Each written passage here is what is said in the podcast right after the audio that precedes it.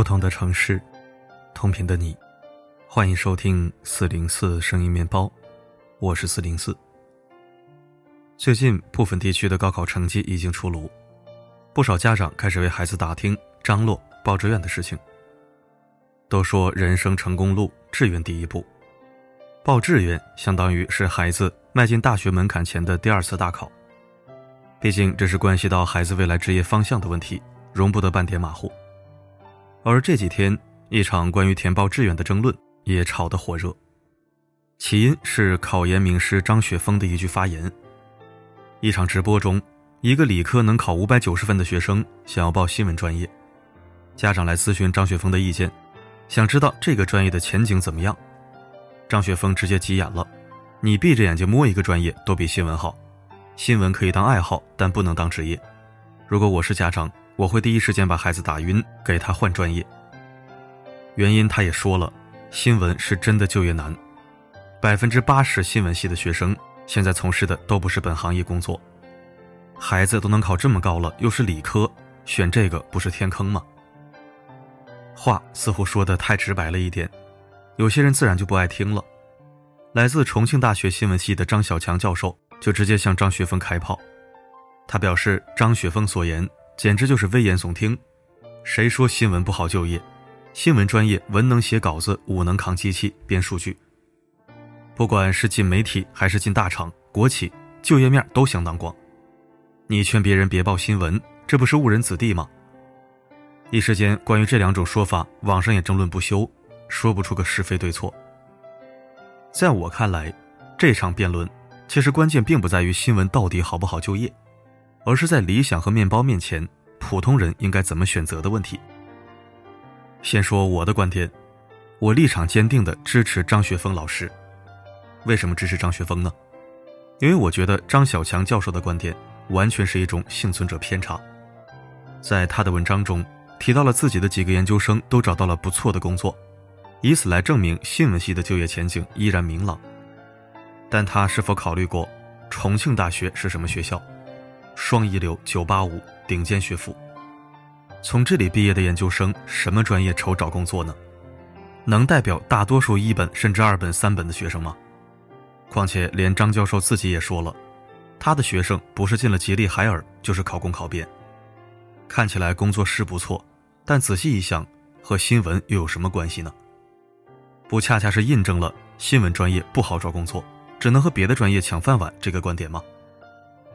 我自己就是新闻系出身，说实话，我的同窗现在还在媒体里奋斗的寥寥无几，而换工作进大厂也不见得比中文系的有更高的竞争力。事实证明，好就业和好专业就是两码事儿。而张雪峰一开始就说明了，不是不建议报新闻，而是不建议家庭条件普通的孩子报新闻。其核心观点是，不管是新闻还是其他，穷人家的孩子。好就业应该是报志愿的第一标准。话糙理不糙啊，父母望子成龙是为了什么？我想大多数家长都会说，是为了让孩子能够比自己生活的更好，能够拥有更好的生活条件，活得更松快些。没有极其聪慧的头脑，没有能够在背后给予支撑的家庭，普通孩子想要过上还不错的日子，只有一条路，那就是找个好工作。如果在一开始就能够打破信息差，选择一个竞争力相对较小又能真正学到东西的专业，那为什么不呢？有些人可能会说，这么做难道不是太功利了吗？梦想难道不应该是最重要的吗？我承认，人特别是年轻人要有梦想，就像曾经毅然选择了考古系的那个寒门贵子钟方荣一样，就连张雪峰自己也遇到过这样的情况。一个考了六百多分的学生，就是想要学理论物理。他知道不好就业，也知道学起来有多难，但就是热爱。家长想让张雪峰帮忙劝劝，张雪峰却说：“你应该支持孩子的决定啊。”人当然可以逐梦、追梦，只要你能够忍受得了繁华，守得住寂寞，只要你能够承受得了生活的压力，那么追求更高的精神境界是非常值得敬佩的事情。问题在于，并不是所有人都适合追梦。我们不得不承认，普通的父母给不了孩子多远的眼界。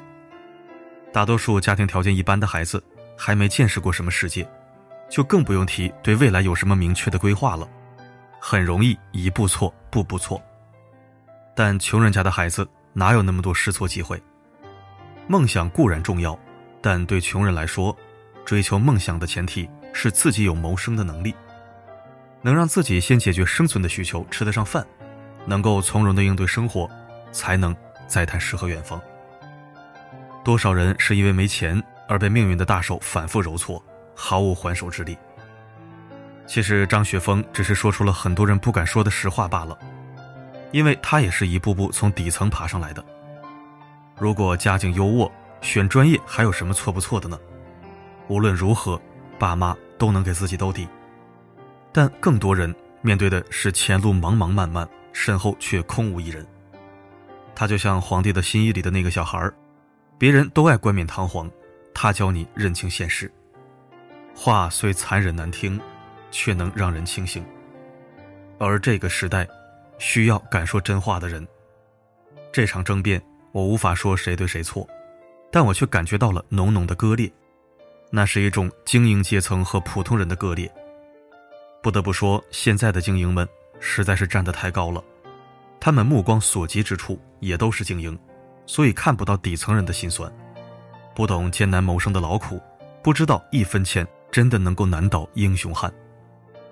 就像是一种新形式的何不食肉糜。你说想要找个好工作，多赚点钱，他们说你太庸俗。人要是连梦想都没有，和咸鱼有什么分别？他们称颂阳春白雪的高雅，但并不怎么在乎梦想和温饱哪个更重要。他们或许可以对经济艺术侃侃而谈。却无法共情普通人的悲欢。正如《了不起的盖茨比》里面说的：“评价别人之前，要知道，并不是所有人都和你一样有着优越的条件。未经他人苦，就不要总是以己度人。要是有鞋穿，谁愿意光着脚？要是人人都有选择，谁不愿做逐梦的星星？比无知更可怕的，是对他人的苦难没有感知力。”不要对他人的选择妄加判断，不要站在制高点上对别人的无奈大加批判。在此之前，你至少应该走下阶梯，看看什么是真正的底层，什么是现实的人间。张雪峰的话不一定百分百正确，但他至少能够站在一个寒门学子的角度上，给了我们一些排除错误答案的机会。希望所有人。尤其是那些高高在上的精英们能明白，有能力谋生，才有余力谋爱。感谢你给我的光荣，我要对你深深的鞠躬，因为付出的努力，有人谢你给我的光荣。这个少年曾经的普通，是你让我把梦做到。感谢收听。年少轻狂时，大多数人都是理想主义。三十岁以后，人们才发现使用比理想更重要。没办法，身上的责任愈发繁复和沉重了。任何时代，任何地域，恒久不变的生存法则一向都是。先有能力活下去，然后再去想其他。不必精之利己，也不必急功近利，先做事，再做自己，最后逐梦。好了，今天的文章就到这里。我是四零四，不管发生什么，我一直都在。掌声心潮翻涌，这是开始，不是最终。当你为了我把手掌拍痛，我该拿什么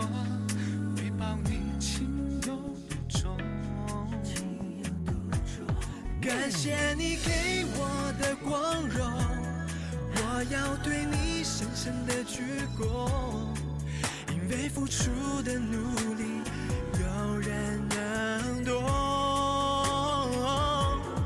感谢你给我的光荣这个少年曾经多普通是你让我把梦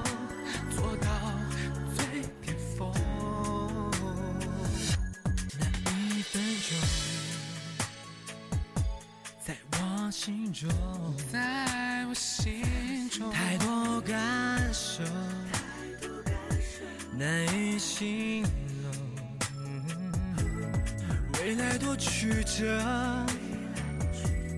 绝对不放松，证明你选择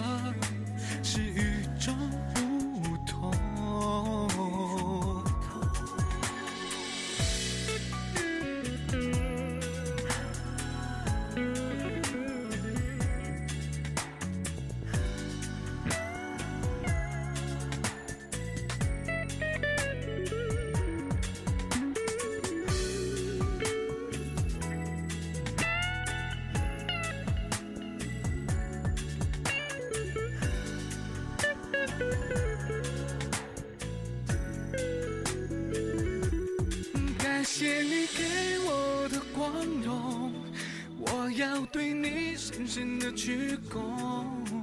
因为付出的努力，有人能懂。感谢你给我的光荣，这个少年曾经多普通，是你让我把梦做到最巅峰，